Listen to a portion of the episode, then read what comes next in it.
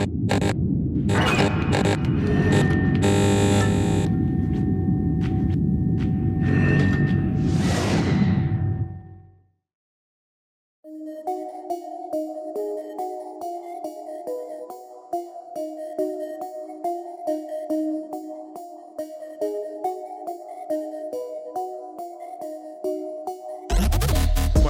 Llega a haber alguna fractura, obviamente el hueso pierde la alineación, se sale de su lugar. Cuando hay una luxación, que mucha gente dice dislocar, sí, es donde un hueso se sale de su articulación. Porque la sensación de hacer la reducción y donde entra el huesito, para mí es lo máximo. Por eso dicen que los doctores están locos, güey. Un poquito chile, locos. Todos los que somos quirúrgicos dicen que somos un poquito sádicos orientados hacia la parte positiva del, del trastorno. Ahorita falta de tener estas personas de que, ay, va a llover, me duele la ropa. Ah. Justamente por eso. Ok, bueno, comprando cuando fueron los del temblor, en el temblor hicieron los mismos códigos. O sea, rojo, verde y amarillo. El verde se Pero- espera y existe un código negro. Ese sí. El código negro es Y ya no le muevas. Ya no, no le tiene puedes hacer nada porque aunque tú le hagas algo, no va, no va a sobrevivir. A su madre. Entonces, este paciente que a mí me impresionó un chorro era código negro. Existe la fractura de pene por meter mal la verga. De eso, a veces nos echan mucho los traumatólogos que dicen, no, es que el paciente le pedimos que esté bien delgado y a veces estamos gorditos. El problema es que cuando los operamos, ¿sí? Entre más grasita haya, hay más riesgo de que haya un acúmulo de, de serum. Entonces, la única opción que tienen esos pacientes cuando se presenta esa gangrena y hay un shock séptico es quitar la infección. En este caso, pues la infección está en la cadera. ¿De qué deporte o actividad te llegan más clientes? Fútbol. Neta. O sea, Eh, el futbolista de domingo, sí. Bueno, ahora en pandemia, muchos de bicicleta. Yo conozco uno por aquí. Uno por aquí.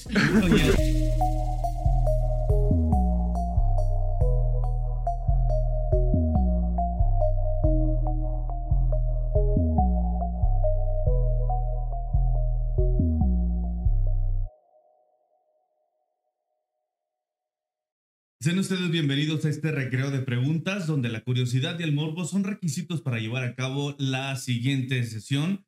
Su servidor, Juvernal Miguel Europa. y Pablo, que hoy no vino.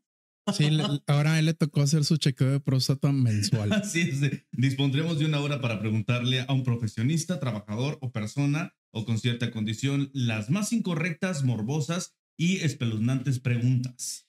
Marzo de mujeres chingonas y profesionistas. Eh, se me desborda el hocico de presentarles al invitadón del día de hoy. Se desempeña como doctora traumatóloga y ortopedista en el sector público y privado y nos contará de su pasión por meter mano entre huesos, músculos, articulaciones y otros lugares donde no llega el sol. Además de lo que realmente le pasó a tu amigo que jugaba bien chingón al fútbol, pero se chingó la rodilla. Démosle una bienvenida a la doctora Bones, por favor. La doctora Bongles. Hola, hola, mucho gusto. Muchas gracias por la invitación. Más que nada en este mes este, para la mujer y muchísimas gracias por la oportunidad. Bueno, pues este, le queremos mandar todo nuestro reconocimiento y por supuesto también eh, cariño a todas las mujeres de este planeta que son madres, que son trabajadoras profesionistas y que diariamente hacen una labor mucho, muy importante. Lástima de la gente pendeja que en ocasiones agrede, que violenta y que sobre todo demerita su profesión en todos los aspectos, como madre, como profesionista, como hermana, como hija, y que muchas veces el ser humano o el hombre en específico pareciera que se siente mucho mayor a pues a las mujeres y habrá mucho que aprender y ya lo aprenderemos junto a la doctora que le agradecemos muchísimo que esté con nosotros, doctora. Gracias a Y pues empezando, podemos mentarles la madre de una vez a esos pendejos que no valoran el gran trabajo y el esfuerzo de ser mujer. A las tres chinguen a su madre. A la cuenta de tres, por favor. Una, dos, tres. Chinguen a su madre. Muy bien, pues bueno, preséntate con la banda morbosa, doctora. Este, ¿a qué se dedica usted? ¿Desde cuándo y por qué? Ok, bueno, yo soy traumatóloga y ortopedista. Me dedico a ver lesiones del sistema musculoesquelético, fracturas, esguinces, luxaciones. También alteraciones del crecimiento, que es lo que deriva de ortopedia. Tengo ya ejerciendo alrededor de unos 10 años. 10 años, ok. ¿En dónde estudió usted? Ah, mi medicina, lo que es la carrera, medicina general la hice aquí en la uni. Me tocó hacer la especialidad en otro estado, en Tamaulipas. Y actualmente pues ya estoy laborando, regresando aquí a casa. Ok, y bueno, te cedo la, Así la es. pregunta. ¿Qué lesiones son las más comunes que se presentan entre una persona sedentaria? Bueno, las lesiones más comunes normalmente siempre son esguinces de tobillo, fracturas de muñeca, en accidentes automovilísticos, que es muy común aquí en la ciudad. los esguinces cervicales. Es el pan de cada día. Siempre se ven por urgencias o esguinces o fracturas de muñeca y el automovilístico. Ok, a- antes de eso, este, po- ¿por qué esta especialidad? Eh. Ok, porque bueno, dentro de medicina, pero otras por varias especialidades. Ya cada uno va agarrando el ramo que le gusta. A mí me gustó mucho trauma porque se me hizo una especialidad muy dinámica y aparte muy divertida. Divertida porque es para usted, doctora. Bueno, divertida porque el reducir las fracturas, el reducir las luxaciones, las cirugías, a mí se me hace algo muy dinámico y no sé, me gustó mucho. ¿A qué se refiere a reducir? Bueno, cuando llega a haber alguna fractura, obviamente el hueso pierde la alineación, se sale de su lugar. Cuando hay una luxación, que mucha gente dice dislocar, sí, es donde un hueso se sale de su articulación. Eso va a producir una deformidad, un dolor intenso y para poder arreglarlo se tiene que hacer un movimiento contrario al que produjo la lesión y poderlo acomodar. ¿Cómo podríamos ejemplificar eso? Am, Déjame ver mi brazo. bueno, por ejemplo, alguien va corriendo, Ajá. se cae y mete las manos. ¿sí? Al momento de meter las manos, si hay una flexión o extensión, como no son huesos de carga y al momento de soportar el peso, va a producir que haya una fractura, principalmente en el radio distal, la muñeca. Sí. Esa muñeca, el huesito, va a romperse y al momento de romperse se sale de su lugar. Entonces, para nosotros es importante saber si fue en flexión o extensión, porque dependiendo de eso, el fragmento se va a mover, sea, la fractura. Hacia el lado del dorso de la mano, hacia el lado de la palma de la mano. ¿Qué tenemos que hacer nosotros para que el paciente se le quite el dolor? Bueno, tenemos que provocar un mismo mecanismo de lesión, sí, contrario. Hacer tracción y luego hacer un movimiento para poder acomodar el huesito. No De hecho, a mí cuando yo roté en medicina fue lo que dije, wow, esto me gusta. Porque la sensación de hacer la reducción y donde entra el huesito, para mí es lo máximo. Por eso dicen que los doctores están locos, güey. Un poquito chile, locos. Todos los que somos quirúrgicos dicen que somos un poquito sádicos orientados hacia la parte positiva del, del trastorno. Que qué bueno que es parte positiva, ¿Y por eso se utiliza algún tipo de, este, de Sí. anestesia? Obviamente. Sí, Aquí varía un poquito. En un mundo ideal, si el paciente se seda, se pasa a quirófano y se hace la reducción. El problema de las instituciones es que no tenemos a veces ese tipo de, ¿cómo se dice? Instituciones públicas. Facilidad. Instituciones públicas. ¿Por qué? Porque muy poquito quirófanos. Y Ujú. en realidad los quirófanos se usan para urgencias. Medicamento. En especial ahorita después de la pandemia hay mucha escasez de medicamento que nos permita darle esa opción al paciente. Ahora, a veces en las luxaciones ni siquiera en particular te puedes esperar. Porque entre más tiempo pase luxada una articulación, o sea, el hueso fuera de su lugar, hay riesgo de lesión neurológica y vascular. ¿A qué me refiero? Que se lesione la arteria, se lesione el nervio. Entonces tienes que entrar ya. ¿Y qué, qué ocurre si se lesiona eso? Bueno, si hay una lesión vascular de la arteria, se da más que nada en fracturas, principalmente cuando el hueso sale de la piel. Eso va a provocar que la arteria se rompa y pueda afectar la circulación e incluso perder la extremidad la afectada. madre. Una amputación que padre. Así es. ¿Sí? En las luxaciones, al momento de que se sale el hueso de su articulación, tracciona arteria, tracciona nervio. Aquí principalmente se daña el nervio. Y el nervio tiene muy poquito tiempo para poderse, vaya, quitar la tracción o quitar la lesión. Si no, va a quedar una secuela donde va a haber pérdida motora y pérdida sensitiva del lugar afectado. Entonces, ¿te ha tocado realizar algún tipo de este, práctica sin anestesia? Sí. ¡A madre, güey! Pero, o sea, ni siquiera local, o sea, Ah, no, por ejemplo, donde yo hice mi especialidad, nos tocaban muchas lesiones tipo de guerra o carreterazos y en friega tenías que entrar, más cuando habían lesiones de guerra. Lesiones de guerra porque, bueno, a mí me tocó una situación en la cual estaba la delincuencia muy fuerte, 2011, 2012, ¿Dónde? 2013, en Tamaulipas. Entonces sí nos tocaba en el hospital, que era un hospital, por así decirlo, de choque. Llegaban los volcados, llegaban las heridas por arma de fuego, como tipo película de guerra. Va- vamos a dejar ese tema para más adelante porque hay una sección Ok. especial de eso que estamos este, estrenando. Y bueno, está muy chingón el contexto que nos estás dando. Neta, viene mu- muy bueno este capítulo. Eh, entramos en la sección de las preguntas de la tía. Son las preguntas como más ligeras. Una pregunta típica de la tía preocupona. Eh, en este caso, yo pregunto la, la primera: ¿Cuál es la verdadera razón de cuando resentimos una lesión vieja con el cambio de clima? Ok, bueno, aquí en cuanto a resentir la lesión tenemos que clasificarla si es muscular o articular. ¿Por qué? Porque varía mucho. Por ejemplo, resentirla a veces, dependiendo clima, actividades o cómo la resentimos. Eh, eh, sobre todo con los cambios de, de clima. Ok. Porque siempre falta, eh, en- bueno, más bien nunca falta en estas personas de que, ay, va a llover, me duele la ropa. Ah. Justamente por eso. Ok, bueno. Digamos que lamentablemente cuando hay una lesión articular principalmente, sí como que el paciente tiene ese superpoder, ¿no? Por así decir, de que puede predecir el clima. Porque, bueno, hay un cambio en la articulación, ¿sí? Todas las articulaciones tienen, bueno, tienen líquido sinovial, tienen una presión por lo mismo ser líquido, y ahí se afectan mucho los cambios de la presión barométrica.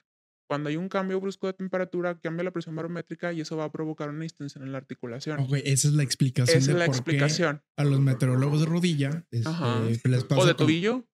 Ay, ¿qué te puedo decir?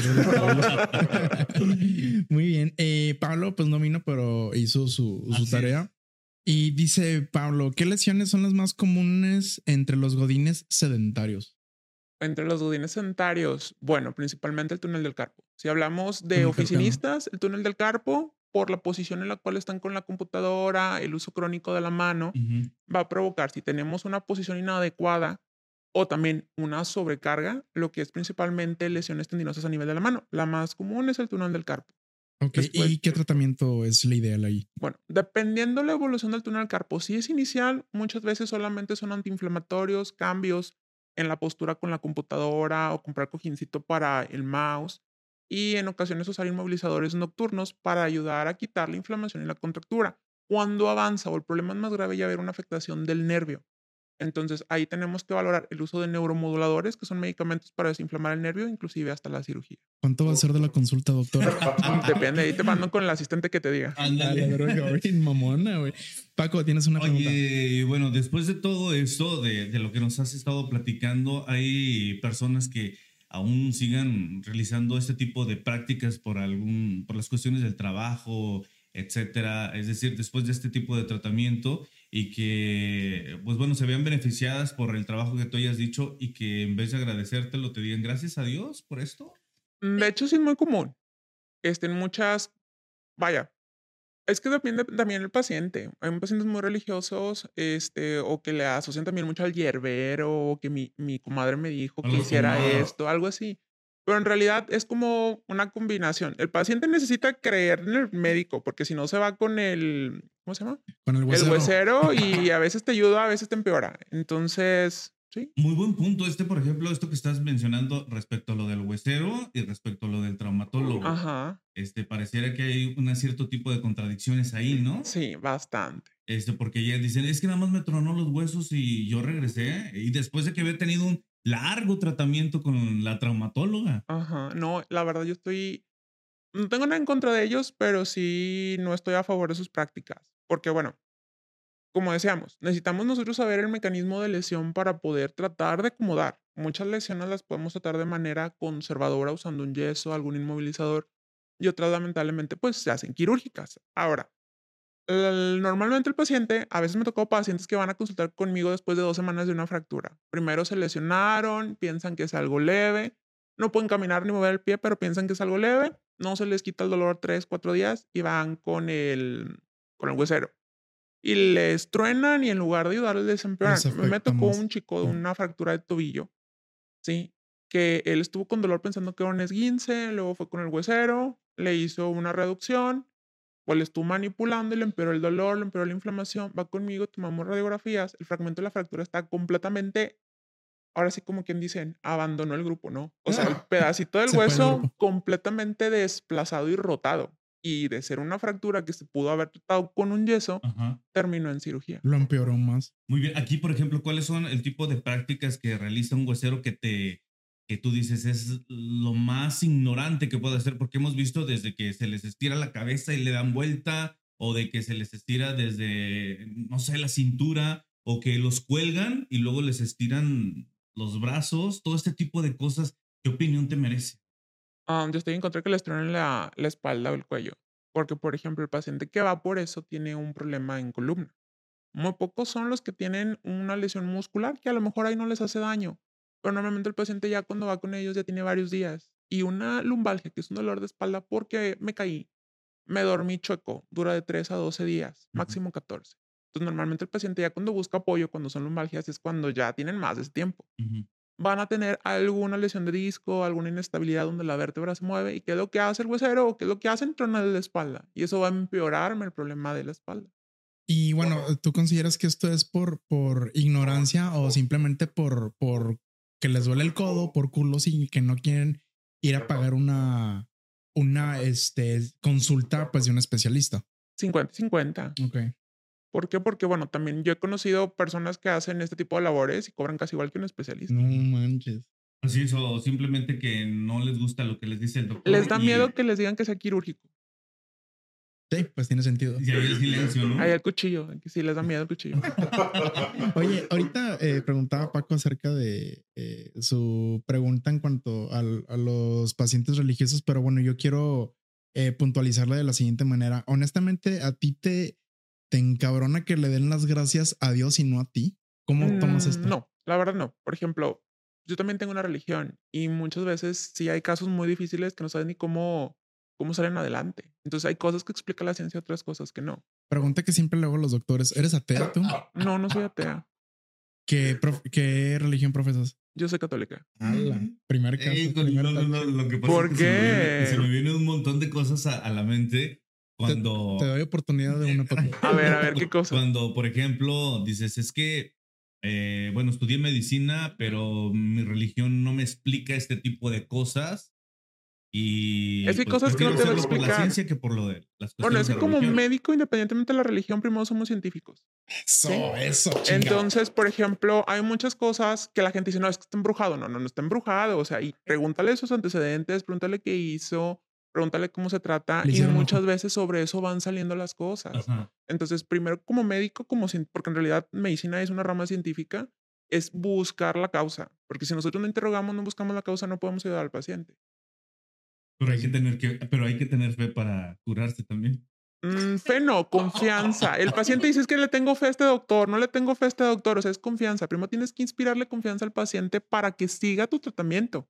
Porque hay tratamientos muy rápidos, te pones una inyección y se te quitó, Ujú. pero hay tratamientos tardados. Por ejemplo, lesiones articulares. Cualquier lesión en la articulación, principalmente las rodillas, las rodillas son tardadísimas, igual que el hombro en quitarse. Y si el paciente no le inspiras confianza, no le explicas desde un principio bien que la lesión se tarda, anda haciendo un montón de cosas. Va con el curandero, va con el huesero, que la comadre me dijo esto, va con otro médico, otro médico. Y el problema es que a veces entre nosotros cada uno tiene su forma de tratar al paciente y se contraindican o no siguen los tratamientos. Ten- tengo una pregunta ahí. eh, el hombro y la rodilla tienen algo en común, ¿verdad? Mm, pues son articulaciones. Pero tienen eh, esto rotativo, ¿cómo le llaman ustedes? No. El hombro tiene el mango, rota- el mango rotatorio, el mango rotador. La rodilla es como una gran bisagra, son diferentes. Ok, perfecto. Bueno, por pendejo, por no saber este tipo de preguntas hacen chicos. Lo ¿eh? que tienen en común es que son articulaciones. No, pues sí. Eso sí. Muy bien, vamos a comenzar con la siguiente sección, que es la sección eh, de las morbosas. Es la sección favorita de los niños y los niñotes como Paco. y, y, pues bueno, abro yo, eh, doctora Bongles, yo le pregunto, ¿cuál es? Bowles, ya cambié de nombre. Ya evolucionó el nombre. ¿no? ya evolucioné. ¿Cuál ha sido la fractura expuesta más escalofriante que le haya tocado atender y cómo fue? Ok. Me tocó cuando yo estaba haciendo la especialidad en Tamaulipas. A nosotros nos tocó recibir un caso que salió en la televisión de un coche bomba en casa de gobierno. La madre. ¿En qué año más Entonces, o menos en los años Uy, gloriosos? del 2012 más o menos. Sí, a huevo. Bueno, nosotros, pues bueno, yo era residente, era R3. En la residencia vas por grados, es como tipo militar. Contexto de mis huevos para las personas que no sepan qué, qué significa R1, R2, R3. Doctora Bongles, por favor. Bueno, cuando uno entra a hacer una especialidad médica, depende de la especialidad, son los años. Entonces, el residente primer año es el R1, luego R2, R3, R4. Entre más grande eres de R, pues más poder tienes y vas mandando a los de abajo. También, entre no solamente es poder, sino que tienes mayor conocimiento y obviamente más responsabilidades, porque tienes a los Rs inferiores a tu cargo. Así es. Entonces, esa vez me tocó ser, eh, yo era R3, Ajá. estábamos nosotros de guardia. Ese día llega un interno. Un interno es un médico que está haciendo su internado, gritando este, que necesitaba ayuda, que ocupaba un trauma. Pues esa chica había rotado con nosotros por el servicio de trauma. Salimos, viene, nos dice que había habido una explosión, su papá estaba ahí cerca madre. y llegó con una fractura expuesta. ¿De cuál? O sea, que, se creo que era tibia y peroné. Pero o bueno. sea, que estamos ¿Qué es? Pierna, tobillo. Ajá. Vaya. La fractura expuesta es una fractura, o sea, la ruptura del hueso donde el hueso se sale de la piel, se expone el hueso, ma- sale por la piel. Bien padre. Normalmente cuando esto pasaba, porque sí me tocó ese tipo de situaciones que estaba, pues la seguridad no muy bien. ¿sí? Nos mandaban llamar a- de urgencias, voceaban a los, ciru- a los residentes de cirugía, de urgencias y de trauma, que nos presentábamos en urgencia. Ya sabíamos que iba a llegar como tipo película de guerra. Esa vez no nos vocearon. Nosotros estábamos en la oficina, llega la chica, la interna, la doctora. Este, ya salimos, le decimos que se calme, vamos a ver al papá que lo traía porque ya se lo trajo y obviamente traía una fractura expuesta. Apenas pasaron cinco minutos, va llegando una ambulancia y iba trayendo, no me acuerdo si eran federales o militares, pero venían con fracturas expuestas y con lesión de tejidos blandos. ¿Cuántas personas? Esa vez nos tocó recibir así, que yo me acuerdo porque después nos ocupamos con el que te voy a contar, fueron como cinco. A la madre. Una Y ambulancia traían-. No, no, no. Primero llegó una ambulancia Eran varias. Y llegó uno con una fractura a nivel de fémur. O sea, fémur es el muslo donde estaba fracturado y había pérdida de tejidos blandos. O sea, estaba expuesto el hueso no porque se saliera, sino porque no había piel. Luego, pues bueno, dejas a un residente con el paciente y luego llega la otra ambulancia con otra fractura parecida. Ajá. Y bueno, te vas dividiendo. A ver, tú el R2, vete con el, el interno. El R1, quédate aquí conmigo. Yo que soy el R3, me agarro un interno y vamos para allá. Viene mi R2, sí, porque yo me quedé con una de las fracturas de pierna, que había pérdida de tejido. Viene y me dice, doctora, es que tienes que venir porque hay una fractura expuesta. Y yo, pues ya es R2, o sea, ya sabe manejar una fractura expuesta. Muchacho pendejo y luego. No, no, no, espérate, yo sí, bueno, sí pensé eso en ese momento, de que, o sea, no manches, ya eres R2, ya, ya, el R1 hace los lavados mecánicos de las fracturas expuestas desde el primer año. Entonces ya de R2 ya eres como que máster en ¿Qué eso, es ¿no? un lavado mecánico? Un lavado mecánico es cuando llega una fractura expuesta donde el huesito se salió, Sí. bueno, tienes que pasarlo a lavarse en quirófano, Ok, ya. porque todo hueso que se expone, que sale, se considera infectado. Uh, Si no se pasa un lavado mecánico, hay una gran posibilidad que ese hueso se infecte. Va a ser una osteomielitis, que es una infección de hueso. Y la osteomielitis, el problema es que son infecciones muy tardadas que a veces pueden terminar en amputación. Entonces, tienen que pasarse al lavado. Yo me estoy traumando. Bueno, yo me quedé así que, ¿cómo puede ser que mi R2 no pudiera con una fractura expuesta? entonces ahí vas. en Teníamos, camino. sí, nuestra área de urgencias, un área de urgencias, y luego había un área de shock trauma, donde llegaban los graves. Ya voy con él, veo que el paciente está en shock trauma, veo un montón de compañeros de urgencia y enfermería alrededor del paciente, y pues yo voy agarrando mis guantecitos para ponérmelos y poderme acercar a explorar al paciente.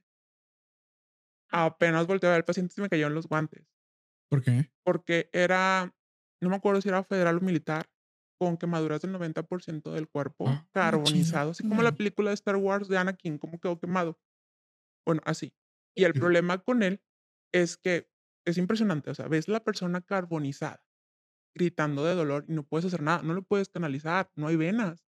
Y luego todavía a nivel de las piernas, amputaciones traumáticas, o sea, completamente amputadas las piernas colgando por pedacitos de, de piel quemada. No le hiciste así. en? No, o sea, para mí fue impresionante. Nunca me había tocado ver. Sí me había tocado ver, por ejemplo, los prensados que se cayeron y una amputación así traumática, pero quemado y amputado las dos piernas, no. Oye, ¿y que estaba quemado el hueso también? El hueso, no, tejido blando. Estaba blanquito todavía. El hueso, sí. Ok. Entonces ahí dice, se te cayeron los guantes. Los guantes, Y los calzones también. Todo se me cayó casi, casi. Lo que le dije a mi R2 es, ve y tráeme el R4. O sea, el que estaba por arriba de mi poder. Auxilio. ¿Cuánto tiempo, ¿En cuánto tiempo tuviste que reaccionar y armar todo Yo tu plan apenas- de No, contingencia? yo en ¿cuánto tiempo tuvimos minutos? Es que en realidad ya cuando tú eres R superior, tú ya, te tocó varias experiencia de eso. Entonces tú ya sabías, el R1 aquí, R2 acá, el interno se viene conmigo, el interno ve y ayúdale acá. Y ya por lo menos los internos ya los preparamos para que por lo menos se ayudan a poner vendajes y férulas. Entonces tú dejabas uno aquí, uno acá, uno allá. El R4 pues a veces está descansando en la residencia porque los demás estamos trabajando. Yo le dije a mi R2, me vas y me traes al R4. Baja el R4, obviamente también cagado, porque cómo puede ser que un R3 no pueda con una fractura expuesta. Y venía diciendo cosas, dije, voltea y voltea y ve el paciente, pum, igualito, trae al externo. El externo es el médico encargado de la guardia, o sea, ya él que tiene Don experiencia. No chingón. mames, güey. Y bueno, qué? ¿y en qué acabó? Bueno, esa noche dijimos que fue un rojo amanecer. Normalmente en el hospital donde yo estaba eran cuatro quirófanos, uno para Gine, y normalmente Gine a veces se robaba otro quirófano porque salían con, es que el niño se puede morir y te bloqueaban todas las cirugías. Y esa vez nos tocó entrar los cuatro quirófanos, ginecología no se asomó en toda la noche y les tomamos el quirófano de gine y toda la noche estuvimos pasando a los pacientes al lado mecánico, entre cirugía y trauma, y a veces nos tocaba entrar trauma y cirugía al mismo tiempo. Y así no la aventamos. De hecho, al día siguiente, normalmente cuando tienes una guardia, tienes que hacer los ingresos, tienes que poner las indicaciones para el día siguiente y todavía presentas clase en la mañana. Al que le toca clase, le toca exponer la clase. Esa vez llegó el maestro titular de enseñanza no había clase, no había indicaciones, no hicimos nada porque toda la noche nos la pasamos desde el R4 hasta el R1 en quirófano con los internos. ¿Y qué pasó, doctora, con el paciente? El paciente, el, lamentablemente cuando hay una situación ahí, parece como en las películas, hay códigos. Código rojo, código amarillo, código verde y código negro. Como la película de Pearl Harbor de Más sí, sí, de hecho. No, y es, o sea, nosotros ya estamos acostumbrados porque en cierta forma, vaya, lo que agradezco en mi residencia es que me tocó ver muchas cosas y cómo actuar en ese tipo de situaciones. Y aquí afortunadamente en Monterrey no me ha tocado. Comprando cuando fueron los del temblor, en el temblor hicieron los mismos códigos. O sea, rojo, verde y amarillo. El verde se Pero espera. descífranos esto. Ajá, Exacto, de- gracias. ¿Mande? Descífranos estos códigos. Ok, código rojo es el que se tiene que meter ya porque se te va a morir ahorita. Código amarillo puede aguantar, pero apenas tienes espacio lo metes. El verde de- se espera porque no se va a morir, no va a haber pérdida de la función. Y Y existe un código negro. ese es El código negro es Y ya no le muevas. Ya no, no le puedes hacer nada porque aunque tú le hagas algo, no va, no va a sobrevivir. A su madre. Entonces, este paciente que a mí me impresionó un chorro era código negro. ya. Porque, uno, no, una quemadura 90% es incompatible con la vida. Sí, aparte, traía una lesión que ya no podíamos unir. No hay tejido, hueso carbonizado. ¿Qué El paciente era? solamente mande ¿Qué parte pierna. era? Pierna, ok. O sea, la tibia, la espinilla que le dice la gente, bueno, de ahí para abajo. ok. ¿Informas en ese momento al familiar? En ese momento no pudimos informar porque nosotros, uno, como éramos quirúrgicos, ocupaban tratamiento quirúrgico. De hecho, cada uno se quedó con un paciente y directo a quirófano. De las pocas veces que te metes aún con la bata y te estás vistiendo ahí adentro. Sé si llorar o qué hacer, güey. O sea, Es que imagínate a mí me- tener que recibir, por ejemplo, este, este código negro y el después, pues no sé cuánto tiempo esperar para que la persona fallezca y luego cuánto tiempo informarle a la gente. Es que das tratamiento paliativo. Tratas de buscarle una vía para tratar de pasarle morfina, algún medicamento fuerte, para que no tenga un sufrimiento o una agonía tan fea. Pero en realidad, vaya, ese tipo de pacientes, cuando vienen con una lesión ya muy, muy grave, el entrar, bueno, en ese momento que pasó esa situación, porque no solamente llegaron esos, empezó a llegar más gente con lesiones menores que también ocupaban pase quirófano. El meterlo es bloquear, ¿sí? Porque esa sala se considera contaminada y vas a quitarle un espacio de quirófano a una persona quien puedes salvar. Entonces se escucha medio crudo, pero en ese momento tienes que tomar esas decisiones como médico. La realidad. La ¿Y realidad. cuánto tiempo duró con vida? Ese paciente creo que no sobrevivió a la noche. Pues sí. Nada, le fue bien. O sea. O sea, imagínate con el 10. fuerte, muy O sea, imagínate con el 10% n- no quemado que haces, güey, el resto de tu vida, güey. Está muy cabrón. Ay, güey, pues arrancamos recio, güey, esta sección. Entonces querían preguntas fuertes. Oh, Tengo experiencias oh, fuertes. Sí, fuerte. Pablo, te cedo la pregunta de Pablo. Así es, dice, ¿cuál fue el mayor número de fracturas, lesiones que viste en un solo individuo? ¿Qué pasó? Mayor número de fracturas, unas tres o cuatro accidentes viales. Que Principalmente dónde? motocicleta. ¿Cómo? ¿Cómo? Por motocicleta. Ya Sí. te quemaron la pregunta, güey. ¿Qué pasó? Cuéntanos. Cuenta el chisme. Las motocicletas, la verdad, yo sí, mi respeto, sí, les, no me subiría una por todas las lesiones que me ha tocado ver. A ver, otra vez, otra vez. A una motocicleta yo no me subiría. Que por si en la bici me ando dando la madre, en una moto no. Por más. Y ahora imagínate, por ejemplo, este, los que trabajan en este tipo de aplicaciones y lo puedes ver, la demanda Ajá. que están teniendo, porque vas, por ejemplo, a un supermercado, oye, cuando nunca veías en Soriana, en la entrada hay un montón de motocicletas que se están vendiendo. Eh, las otras eh, eh, tiendas, por ejemplo, que Electra, que todo es... Las itálica. No, de hecho, vendiéndose Ajá. como pan caliente. De hecho, en un congreso que hubo hace poquito de traumatólogos y ortopedistas a nivel nacional, uno de los trabajos que presentaron fue el aumento en, en el número de accidentes viales asociados a repartidores de motocicleta. Y bueno, ¿y cómo fue ese caso? O sea, llegó un accidentado motociclista y ¿en cuántas partes te llegó? Bueno, traía fractura a nivel de fémur, que es el muslo, fractura en tibia, fractura en pie, este, hasta eso en cervicales le fue bien y lumbares y fracturas en ambas muñecas. ¿Y cómo le fue? Bien, se tardó en caminar, pues obviamente, porque no puedes entrar a operar todo al mismo tiempo. Porque, bueno, hay fracturas que requieren, van a sangrar y requiere el paciente transfundirse o requiere mejorar un poco y luego hacerse el tratamiento. y aquí en este caso, por ejemplo, hay fracturas este, donde no se le tiene que aplicar algún tipo de clavo, de placa Sí. o algo, que sola se reconstruye el, el hu- el hueso. Sí. ¿Y ¿A qué, a qué, qué partes son estas? Bueno, Es que no que partes. Todos los Ajá. huesos de nuestro cuerpo corren el riesgo de requerir un tratamiento quirúrgico. Ajá. ¿De qué va a depender? Del tipo de fractura. Si la fractura está alineada, no está alineada. Si es estable o no estable. Nosotros tenemos que ver una radiografía y sobre la radiografía vemos cuánto desplazamiento tiene. Sí, en cuántos fragmentos está el hueso. También varía mucho si el paciente es joven o ya es de la tercera edad, ¿A por quién así se le decirlo. considera joven? Bueno, es que todo paciente se supone que bajo los 60 años, que esté, todavía está en tiempo trabajador, lo tienes que recuperar lo más rápido para reincorporarse a sus actividades. Ahora, eso Fíjate la razón, ¿eh? Nada más es para que se reincorpore y no tanto. Exactamente. actividades. Fíjate, pero varía. Hay personas arriba de los 60 años que todavía son muy activos. Deportistas, trabajadores. Bueno, ese tipo de pacientes, aunque ya estén arriba de los 60 años, se tienen que reincorporar lo más rápido posible a sus actividades. Claro. Ahora también, depende, esa extremidad en las manos, si es dominante, no es dominante. Ahora otra cosa. Si es Eh, izquierdo o derecha, si el paciente es zurdo o es, es diestro. Ok, ok. ¿Logras detectar cuando una fractura fue provocada por algo en específico que tú dices, eh, sin que me diga nada, esto fue por esto, por esto y por esto? Hay fracturas que se, se consideran lesiones por violencia. Tipo de fracturas en las cuales son espiroideas o fracturas de alto impacto. Háblame en cristiano. Ok. El- la fractura la dividimos dependiendo la forma en la que se rompe el hueso. Por ejemplo, las fracturas en tibia espiroideas, fémur espiroideas, o sea, que es una espiral. ¿sí? Como si lo hubieran agarrado el huesito y lo rotaron. Un twist. Sí, espiroideas.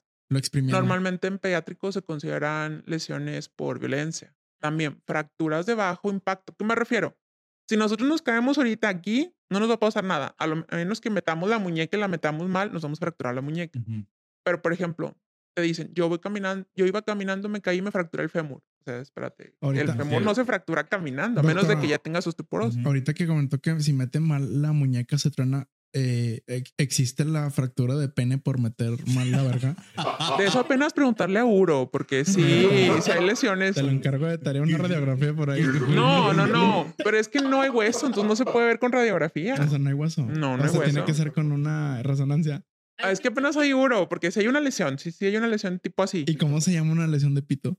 Es que te digo que no es mi especialidad. Sí Ah, debe de tener un, Sí sabes, ¿no? sí debe de tener un nombre, Ajá. Pero pues no te lo puedo decir, no sé cuál. sea. Bueno, pero entonces el- un pene no se puede fracturar. O sea, se luxa o se. Ah, no, Ah, luxación es, tampoco. es que mira, Un esguince de pito. normalmente no, no, no, no. Normalmente el paciente, porque estoy en urgencias, a veces llegan y dicen, es que me fracturé el pene. Y sí, o sea, sí está como motivo de consulta. Obviamente eso ya lo ve uro, ya lo valora y en realidad ya dice qué tipo de lesión, pero sí, Ajá. sí me ha tocado ver que en el triage, motivo de consulta del paciente, en el triage es, bueno, tú le preguntas al paciente, bueno, ¿por qué viene a consultar? No, pues que me doblé la mano, me golpeé la Me cabeza. doblé el pito. Sí. Me No. Oye, te, te- ¿Ya ha habido? Te, te pido un parillo, este, consígueme una radiografía para publicarla. Es que digo que no es radiografía, porque es tejido blando. Bueno, otra cosa, pero es lo que también llega a romperse en ocasiones en, en un mal acomodo es. Se me fue, se me fue. El, el pellejito. Prepucio, güey. Prepucio. Sí, sí, Sí, también pero- hay lesiones, sí. Llegan también y los valora uro, a urgencia. Ajá, ahí. Bueno. Es que es otra especialidad. O sea, Perdón, es que me. uno se entera, Me por ejemplo, cuando está en urgencias porque dicen, bueno, es que viene uro porque le pasó esto a un paciente. Ah, bueno, pues espérate que llegue uro. Ajá. Pero bueno, eso sí apenas es con uro. Tendríamos que entrevistar a, uno, A un uro. Un urologo. Vamos de tarea, güey. Jalo, güey. Eh, pero uh, Pablo hubiera preguntado: ¿cuál fue el caso más extremo de un hueso mal soldado? Caso extremo de un hueso. Ok, es un chico de una lesión, no me acuerdo si patineta, bicicleta o algo así, se fracturó la tibia. Sí. Pero pues no hizo caso, anduvo moviéndose, entonces provocó una consolidación viciosa. ¿Qué es eso? El hueso empieza a pegar de manera inadecuada. Y al pegar de manera inadecuada no va a haber un suficiente sostén y ese hueso no nos va a permitir mover. Entonces lo tuvimos que reoperar y le pusimos un fijador porque había lesión de tejidos blandos. O sea, la pierna, la tibia, sí, se tiende a inflamar mucho cuando se fractura y puede haber lesiones de la piel. Entonces, el chico traía lesiones en la piel. Había ampollas, había, mm, ¿qué te gusta? Flictenas. Úlcera. Sí, tipo sí, úlceras por, por la inflamación. Entonces no se podía poner ni una placa ni un clavo. Entonces lo que hicimos es poner un fijador. Fijador son unos clavitos que van por fuera con un riel de metal que va al lado del hueso ¿Y se para hacer la función. Este chico se volvió a fracturar porque pues le entró el amor con la novia, apoyó y ¿Cómo que apoyó? Sí, ¿Que cogiendo o qué? sí. Ah, ok. Entonces viene con nosotros, viene con nosotros que porque se, el fijador no servía o algo así. Y todo el pie así como si fuera una seta donde apoyó. Y la novia, perdóname, perdóname. No, ya eso nos lo dijo después en ese momento de que, bueno, ya dinos qué pasó. No es que apoyé, no, no, no, no. Aquí pasó algo más. Obviamente nosotros sabemos hasta dónde puede ayudarte un implante, hasta dónde algún, por ejemplo, un fijador externo va a soportar Ajá. la carga. Pero ¿por qué? O sea, ¿por qué el, el interés de saber qué había pasado? Bueno, ¿qué Porque para nosotros nos permite saber, bueno, o sea, si en realidad apoyó, hay que hacerle pruebas a ese fijador o quitarlo o decirle al proveedor, oye, vea, fijador no sirve. No sirve para coger este fijador, ¿eh? No, es que en realidad no debes de hacer ciertas actividades cuando tienes ciertas fracturas o ciertos implantes. Pero sí le advirtieron que no cogiera. Sí, se le advirtió que no podía apoyar nada, no podía hacer actividades de carga, de impacto, nada. Ajá. Y bueno, pues, o sea, son, son anécdotas, son experiencias. Y pues, sin ni modo, el paciente no le quedó otra más que esperarse a que se inflamara un poquito la piel y manejar tejidos blandos. Primero reacomodar el fijador. Y luego, ya que mejora un poco la piel, ponerle un clavo. Doctora Bongles, ¿usted ha llegado a ejecutar alguna amputación? Ah, sí y no. Porque por trauma se supone que solamente nos corresponden las amputaciones traumáticas. ¿A qué me refiero? Viene un paciente, un accidente, por ejemplo, el que comentaba de- del coche bomba, ¿no? Bueno, cuando es traumático, la puede hacer el traumatólogo. Normalmente las amputaciones no las hacemos nosotros, las hace cirugía. ok. Yo sí quise en mi residencia entrar con los compañeros de cirugía para aprender a hacer amputación. Porque, no es de tu área. No, sí es de mi área. es Ah, que ok. trauma, trauma sí puede ser una amputación traumática. Las amputaciones por pie diabético u otro tipo de cosas o infecciones las hace cirugía Ujú. general. Sí, pero por ejemplo, también depende del hospital administrativo. Si te llega una lesión en la cual no la puedes salvar, porque tenemos criterios también para poder saber si una extremidad te salva o no se salva.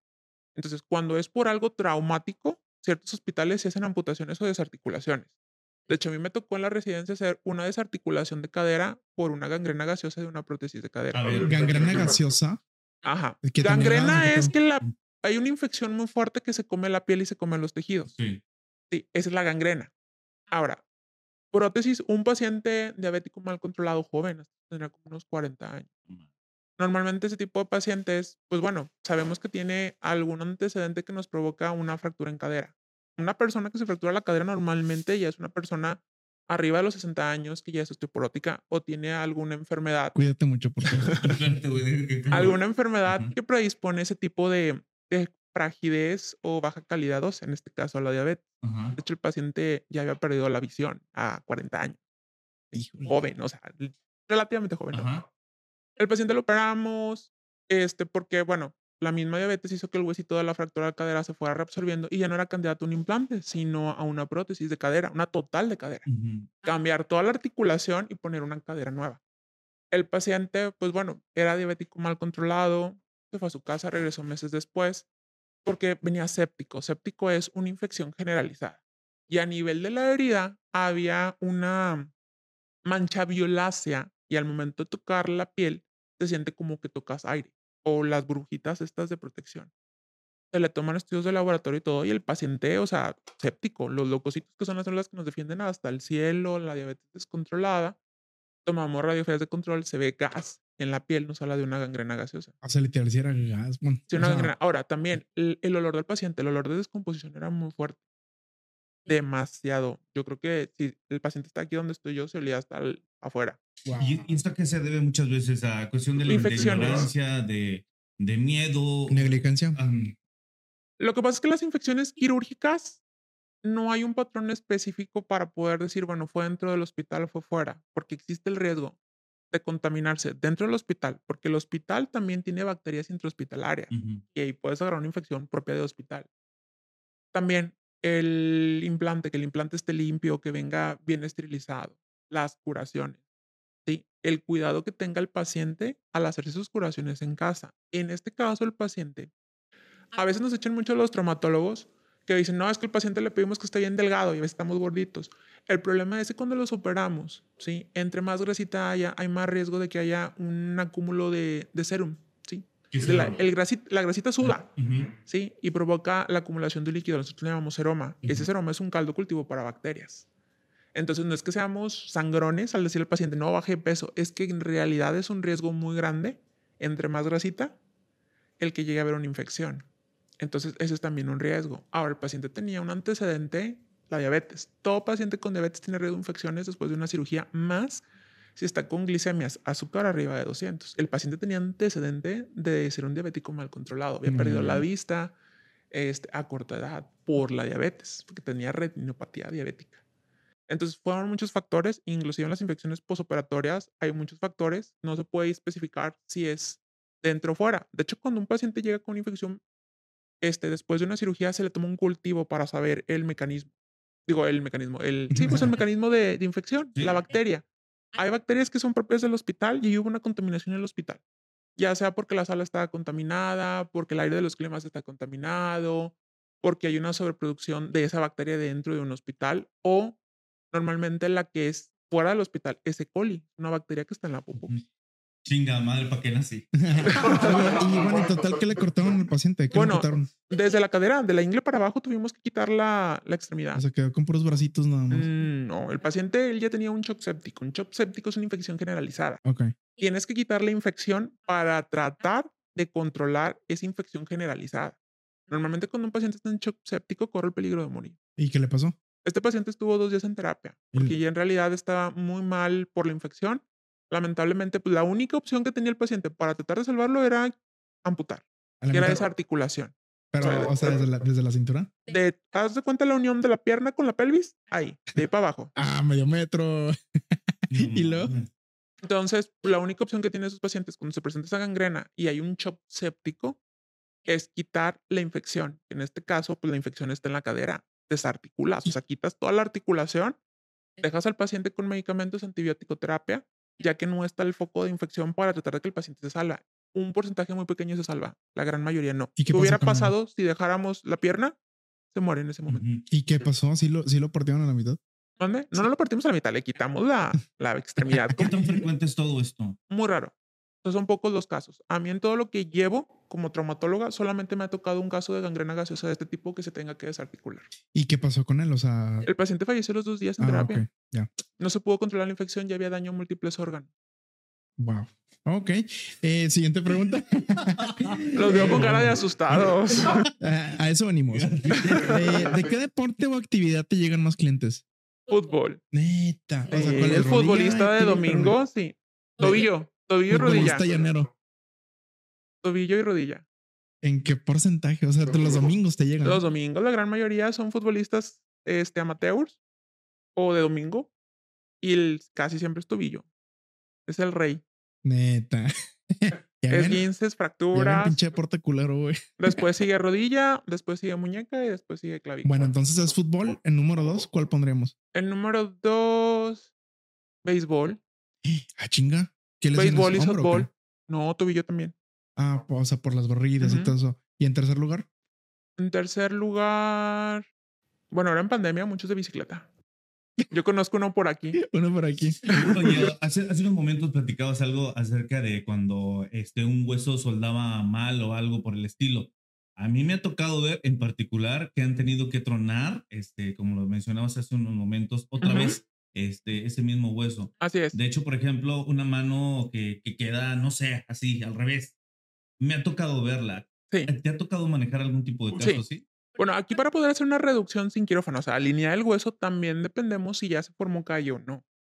Si no se ha formado callo, podemos hacer la maniobra de reducción y se acomoda. A ver, ningún problema. ¿Cómo sería esto? Hablar acerca de la reducción. Muy bien. Viene un paciente con la mano deforme, un ejemplo, lleva dos semanas con la mano chueca. Ujú. Le dolió mucho al principio, pensó que era un golpe, pero dice, no, es que batalló para moverla, se me quedó así deforme, Me ya llevo... Lo, pu- lo puedes hacer así allá en el, este, así Todo con la forma. Ajá. Es que no, tendría que romperme la mano. A ver, haz, haz un corazón. Así es. así. Y como Peña Nieto, güey. lo- Bueno, entonces normalmente ya vienen con más tiempo, dos a tres semanas.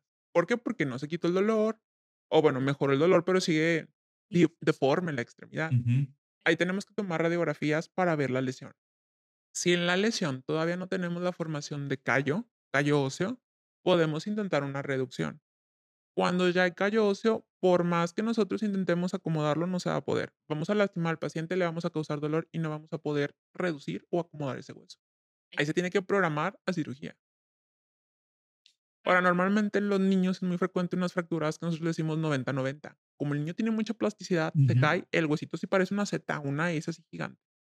Y los niños aguantan un chorro. A veces viene el niño bien feliz, nada más todo asustado porque ve el brazo como si fuera una S gigante. Ay, niño. Y están más asustados los papás que el niño. El niño bien tranquilo. Mira mi brazo, mira mi brazo. Era una S, era una Z. Ese Z, lo que sea. No, Bueno, ese tipo de fracturas, nosotros usamos una reducción que se llama 90-90. Se debe poner medicamento al niño, se debe de... de- sí, se hace enzimoterapia. Sí, es enzimoterapia.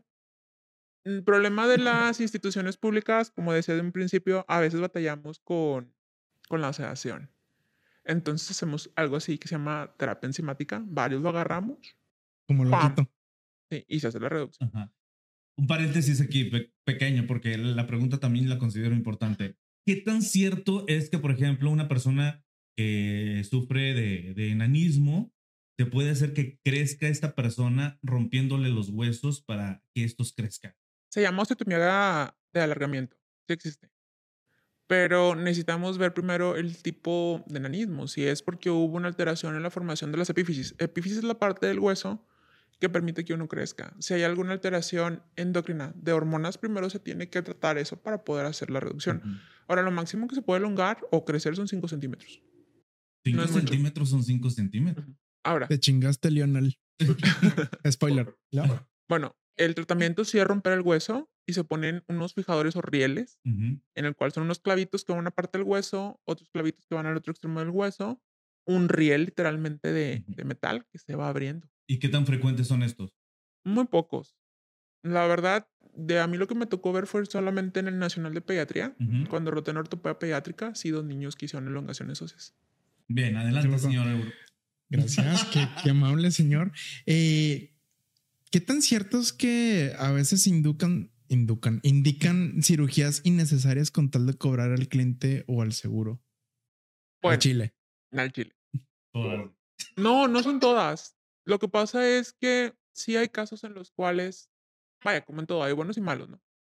Hay médicos en los cuales por obtener una ganancia económica mayor, ¿sí? Indican cirugías que a veces no son necesarias. Entonces, si el paciente se pudo haber tratado de manera conservadora, ¿a qué me refiero conservadora? Medicamentos, cambios en el estilo de vida, rehabilitación o el uso de algún inmovilizador, les proponen cirugía. ¿Por qué? Pues lo que te va a pagar el paciente por cada consulta y por el inmunizador es mínimo lo que te pagan por la cirugía. Y es lo que va a pagar. Y, y bueno, y si están asegurados, pues también les cae un billetote, ¿no? Lo que pasa es que cuando están asegurados, hay ciertos médicos que les meten hasta cosas de más. Sí, O más caro. No, cosas de más para que obviamente sea más la cuenta y más pago Ajá. para Es, ellos. es muy parecido cuando vamos a consultar a las farmacias similares, ¿no? Que te, te indican un chingo de, de, de medicamentos que a lo mejor no los necesitas para que creas que la cuenta. Que los mismos doctores lo cuenten. Lo que pasa es que a veces cuando es en farmacias, a mí me tocó cuando era médico general, te dicen, no, es que necesita el paciente comprar aquí el medicamento y solo patente. No le pegues a la mesa. Pues es que casi casi así te dicen, es que sí. Oye, por ejemplo, ¿te ha tocado escuchar en algún caso de algún, de algún doctor o algo que haya metido al paciente este, que diga lo voy a operar para cobrar el seguro y que no le hacen absolutamente eh, Sí. lo que le iban a hacer? Es Se llaman cirugías blancas. ¿Cómo? Cirugías blancas. Ándale, eso, cirugías blancas, ¿qué son eso? Ajá. La cirugía blanca es que tú metes a operar al paciente por una lesión y no hay ninguna lesión. Y sí hay casos. Y de hecho, muchas veces por lo mismo el seguro se da cuenta. Ya esos médicos los van bloqueando de los seguros. Entonces también la- las aseguradoras tienen sus médicos como para evaluar si realmente entra Sí. o no se puede. La aseguradora como, bueno, los gastos, si valoramos una cirugía particular a una cirugía por aseguradora, aunque sea la misma cirugía, la factura o el costo sí se eleva mucho cuando es seguro gastos médicos. Porque inclusive los hospitales te hacen paquetes cuando el paciente es particular. Como que, ah, bueno, el paciente va a pagar, yo te doy un paquete de cirugía, implantes y días de internamiento tanto. Y si es la misma cirugía con un paciente de aseguradora, a la aseguradora le dejan ir todo. O sea, le suben el precio, le, tiene como fuera un descorche. Ajá. Sí, la aseguradora te pide por lo mismo un informe médico y radiografías. Y no pide la, o sea, para ver la radiografía no pide la descripción del médico que lo va a operar, pide Ujú. la descripción del radiólogo. Y para ciertas enfermedades que requieren cirugía, ahorita sí ya están pidiendo una segunda valoración. Un traumatólogo de su red, o sea, que trabaja para ellos, valore si el paciente en realidad requiere la cirugía que tú le estás indicando y el implante que tú le estás indicando, por lo mismo. ¿Qué tan frecuente es de que entre esos mismos también haya nexos? Entre esos Sí, doctores? porque normalmente, pues bueno, te echan la mano, somos compañeros. Es como Como- que un médico no va a empinar a otro. Y lana es lana, güey, aparte, güey. No ma- y estamos hablando acerca de cantidades fuertes, ¿no? Y de moches fuertes. Pues es que normalmente para ciertas cirugías, sí, sí sube mucho lo que es ¿Cuál es la, la cotización. ¿cuál es la cirugía más cara? columna? De trauma columna. Es decir, si alguien que no tiene seguro, ¿cuánto le costaría? Fácil, una instrumentación yo creo que va como unos 300 mil pesos. Cuídate, Y que güey. nos quedamos callados. Cuídate, por favor, Mm. porque me preocupas, güey. Me preocupas más tú, güey, más. Oye, Pablo hubiera preguntado qué. Se mamó con esta, güey. Pinche Pablo, te mando un saludo. Dice: ¿Qué opinas sobre el mito del tan preciado líquido de las rodillas? Ay, no es una risa. Cuando fue la pandemia que salieron todos los memes que robaban líquido de rodillas, Sí, está atacada de la risa. Para las antenas Y lo 5G. peor del caso es que los pacientes, cuando tienen una rodilla traumática, la rodilla produce en exceso líquido sinovial. Entonces se sale la articulación.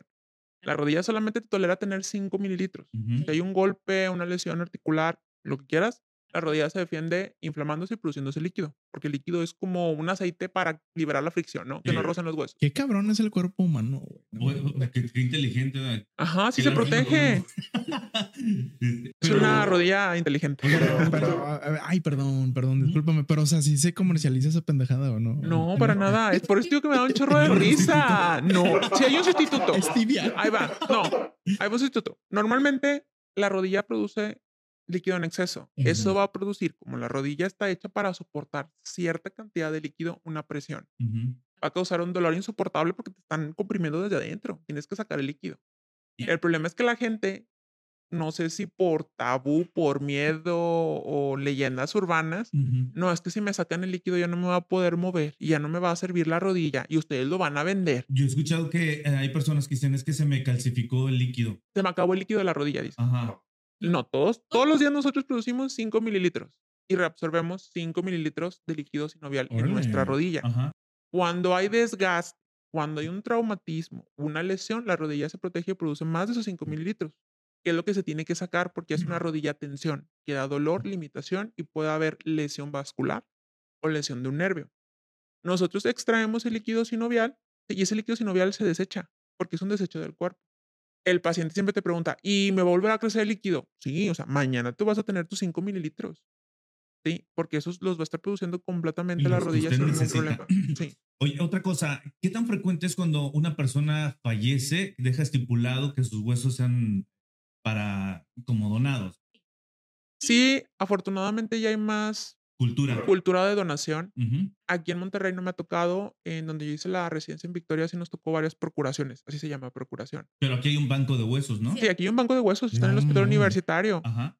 Y, por ejemplo, nosotros hacíamos la procuración, era para el banco de huesos que está en Guadalajara. Oye, pero ¿cómo es? Son vitrinas y ahí están. Como, No, con no, no. Mira. Refrigeradores. No, no, no. El paciente normalmente es un paciente que tuvo una, un fallecimiento traumático o una lesión cerebral. Hay un protocolo, debe de haber una persona encargada de trasplantes en el hospital y es la que se encarga de hacer el protocolo. ¿A qué me refiero? Bueno, el paciente ya sabemos, un ejemplo, vamos con las motos de nuevo. ¿sí? Un accidente en el cual pues hubo una muerte cerebral, ¿no? Pero todo lo demás sigue funcionando. Está ¿Cómo lo mantienes? Bueno, los médicos intensivistas se encargan de estar pasando bombas de infusión con medicamento para que el resto de los órganos sigan funcionando. Normalmente, aunque tú pongas en tu licencia de conducir que yo soy donador de órganos y tu papá, tu mamá, tu esposa, tu esposo, tu hermano dice no, no. Aquí se tiene que hablar con la familia. De hecho, en nuestro hospital, donde hice la residencia, había una doctora encargada de trasplantes y, bueno, de donaciones. Ella habla con los familiares, se le habla al equipo de procuración. Nosotros, el hospital donde estaba, tenía contacto con el de Guadalajara. Entonces iba un servicio encargado de médicos para hacer las procuraciones. Y normalmente se bloquean dos o tres quirófanos. ¿Por qué? Los que están en la lista de espera para órganos, se les manda a llamar y se llevan. Porque hay, aquí nos ha tocado ver cómo llegan corazones a la 34. Claro. Ahí en el hospital que hice la residencia nos tocaban más que nada donar, bueno, hacían trasplantes de riñón. Entonces, fallece el paciente, se prepara, se tienen que preparar las salas para que no haya riesgos de contaminación. ¿Por qué? Porque un trasplante el paciente tiene que estar inmunosuprimido para evitar el riesgo de un rechazo. Ahora, ¿qué tan frecuentes son estos trasplantes de huesos? Los trasplantes de huesos son poco frecuentes. Ujú. Normalmente siempre trasplante de órgano, ya la gran mayoría lo está haciendo y eso es bueno. Normalmente yo creo que me tocó entrar a cuatro procuraciones. O sea, Ujú. procuraciones es ir a quitar el hueso. He, escuchado en, en ocasiones que, que, por ejemplo, cuando una persona tiene inflamación de cerebro por algún tipo de traumatismo, por, Ujú. por algún choque, etcétera, se le tiene que quitar como una tapita, este, Sí, una craniotomía, así se llama. que es decir, en, como un círculo se le quita para que el cerebro termine de, de inflamarse y luego regrese a su estado normal. Mm, sí, Ujú, pero se tiene que descubrir. Nuestro cráneo, donde está nuestro cerebro, es como un casco. ujú. Entonces, si hay un golpe, el cerebro se va a inflamar. Y como el hueso lo protege el cráneo, no permite que se inflame. Entonces, eso va a hacer que se comprima por dentro Ya y es el que manda todas las funciones. Y Ah. si lo hace, lo hace neuro. Se llaman craniotomías, quitar un pedacito del hueso para que tenga espacio donde correr el cerebro. Fue algo parecido como lo que pasó en la película de Jigsaw, donde le hacen una, este, le quitan un, como un cuadrito de, de, de cráneo a John Kramer. Ajá. ¿Te acuerdas de esa película no? Mm, no mucho, pero sí, sí, porque sí, estaba sí. inflamado, entonces le quitan como un cuadrito de hueso. Y, O- y lo hacen como con un... Sí, se usan perforadores, Ah, taladros y todo eso. E- e- esa tapita, mientras tanto, ¿qué se hace mientras ocurre todo eso? Esa tapita es hueso, normalmente lo que ponen es un implante, los de neuro. ¿De qué está hecho el implante? El implante son aleaciones de metal, normalmente se está usando ya más titanio. O sea, que van a sonar en los aeropuertos. huevo. No, porque de hecho la aleación de titanio está hecha para Mm. no, no No causar ser eso. detectada. Ok. Antiguamente lo que era acero o materiales más anteriores al acero, sí. Pero no decían que, por ejemplo, eh, ese tipo de hueso se guardaba y luego otra vez se le ponía. No, no, no, no. Cuando seas, bueno, es que ahí tendrías que preguntarle al neuro. Yo lo que sé es que se deja destapado porque son varios días. El huesito si no tiene un tratamiento adecuado, como es el que usan los de banco de hueso, el hueso se muere porque no tiene circulación. Muy bien. Eh, seguimos con la siguiente sección, que es la pregunta paranormal de Paco. Paco, a mí me parece muy cómico porque le vale madre el invitado que sea. Este güey siempre pregunta. Digo, es, la, es la edad. O sea, siempre ver, a ver, a pregunta ver. por algo paranormal. Entonces te cedo los micrófonos, Paco. Eh, doctora Bongles, ¿le ha ocurrido algún tipo de situación que se le haya hecho extraña, que, que sea paranormal, espiritual o cosas por el estilo, ya sean sus prácticas? Este, En los hospitales. Sí, sí, ya sean algún tipo de práctica o cosas por el estilo. Paranormal. En el hospital. Ujú, O fuera de, pero que tenga que ver con la medicina. No, fuera de medicina no me ha tocado así cosas paranormales. Yo creo que lo más extraño una vez fue también en la especialidad. Haciendo las notas usábamos máquinas de escribir y teníamos otra arriba de un buró. Voló la tapa de la que estaba en el buró.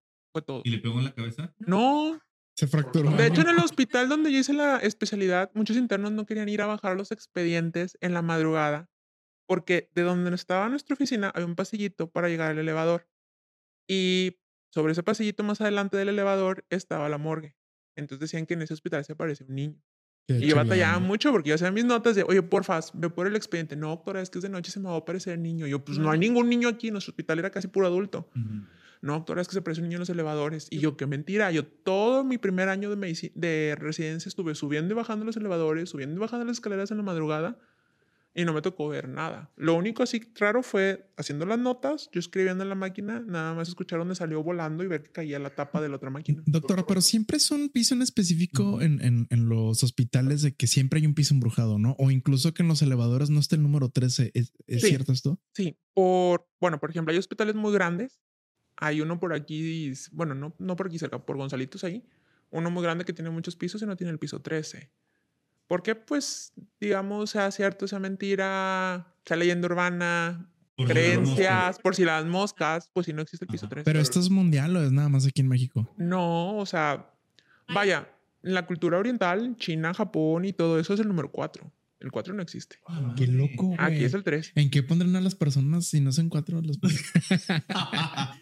Bueno, de eso no sé, ¿verdad? Pero en 13 uñas. quién sabe. Buena, buena. Buena, tío, buena, tío. Oiga, doc- doctora, y otra cosa, y esa pregunta es eh, algo personal. ¿Le ha ocurrido lo que comúnmente se le llama el síndrome del doctor? Que, ¿Cuál por ejemplo, este, de tanto estar viendo, leyendo, ya somatiza algún tipo de, de enfermedad?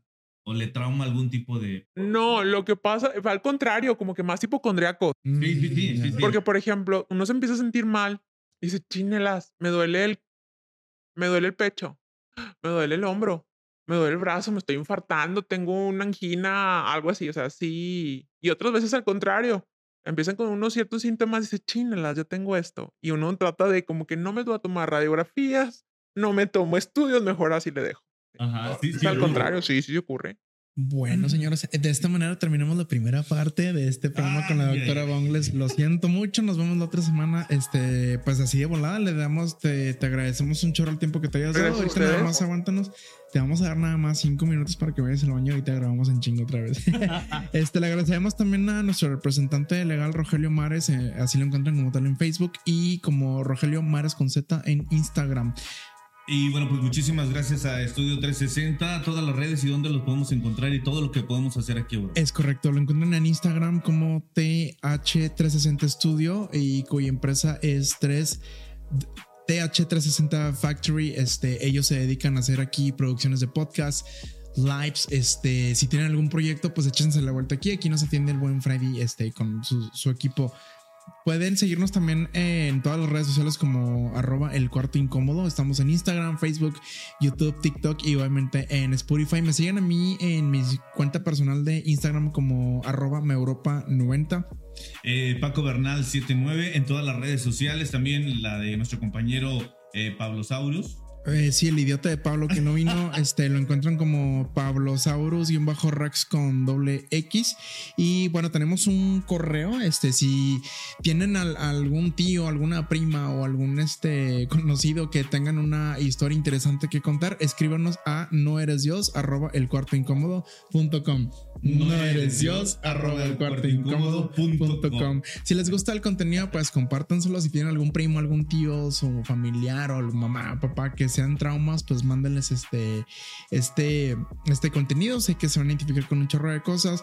Eh, pues, ¿qué más les puedo decir, chicos? Pues, este, com- comparten el channel, nos vamos corriendo. Y pues bueno, sigan ansiosos, sigan curiosos y morbosos. Y recuerden que preguntando mal se llega a Sodoma. Sigan morboseando y sigan escribiendo y sigan compartiendo nuestro contenido. Nos vemos en la próxima. Y esto fue el corte incómodo. Morboseamos en la próxima. Pinches enfermos. Cochinos.